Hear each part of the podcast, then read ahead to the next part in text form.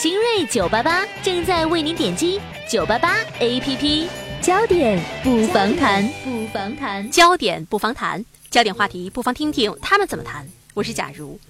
最近，国家卫生计生委流动人口司发布了《中国流动人口发展报告（二零一六）》。在报告当中指出，二零一五年中国流动人口规模达到了二点四七亿，这相当于每六个人当中就有一个是流动人口。在未来的一二十年，中国仍然是处于城镇化快速发展阶段。按照国家新型城镇化规划的进程，二零二零年中国仍然有两亿以上的流动人口。“十三五”时期，人口继续向沿江、沿海、沿主要交通线地区聚集，而超大城市和特大城市的人口会持续的增长。中部和西部地区省内流动农民工比重会明显增加。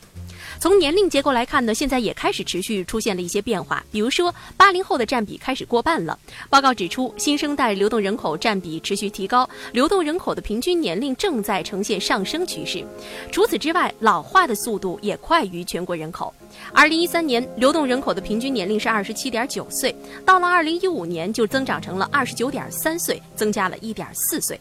官方表示，中国人口迁移流动已经进入到了以家庭化迁移为主要特征的阶段。这个过程的实现，首先是青壮年独立的流出来，然后是夫妻俩一起出来，随后呢，有的把孩子接了过来，再往后就是整个家都要搬过来。其实全世界都是参照这样的规律在发生变化，所以在这样的情况之下，流动老人的数量正在不断的增加。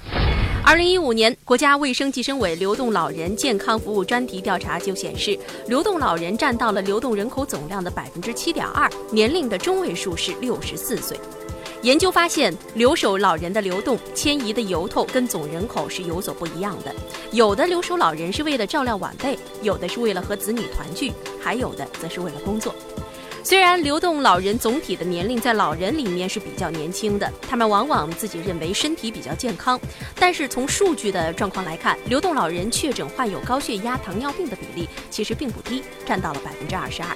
对此呢，卫生计生委流动人口计划生育服务管理司司长王谦就说了，流动老人在城市当中稳定居住以后，对于医疗卫生方面的服务需求必定会增加。因此，整体来看，在制定各种社会经济政策的时候，也要越发的考虑这一群人的需求。当然，老年人的问题只是人口流动过程当中带来的城市协调的一个方面而已。从大的趋势来看，更好的管理思路其实还是要发挥核心城市的辐射带动作用，积极培育中小城市，从而疏解特大城市人口。人口调控实现协调发展，该从哪些地方来着手呢？焦点不妨谈今日观点，来听中国人民公安大学教授王太元带来的解读。以前的城市化出现马太效应，主要问题是以第二产业制造业作为核心的产业结构。那么制造业呢，它一定要在这个能源呐、交通啊、通讯啊各种资源都集中的地方开展。但是呢，目前全世界，尤其是包括中国。呃，一二三产的结构发生巨大变化，很多制造业污染太大，已经转产，更先进的二产和更好的三产业在城市的经济中起着巨大巨大作用，因此，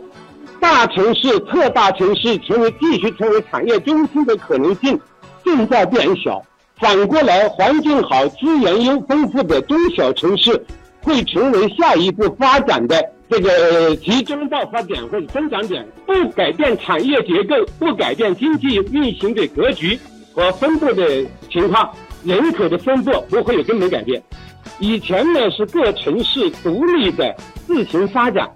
现在我们是要实现区域协调发展。比如说华北，以前北京市畸形发展，天津市也发展的很快，但河北省。附近的很多地方相当贫穷，一直没有长有效发展。有利于自然和环境保护的这种产业，它要相对移向中小城市。那么在华北平原上，自然会有一批新兴的中等城市起来取代这个原先北京市这样的集中的经济中心。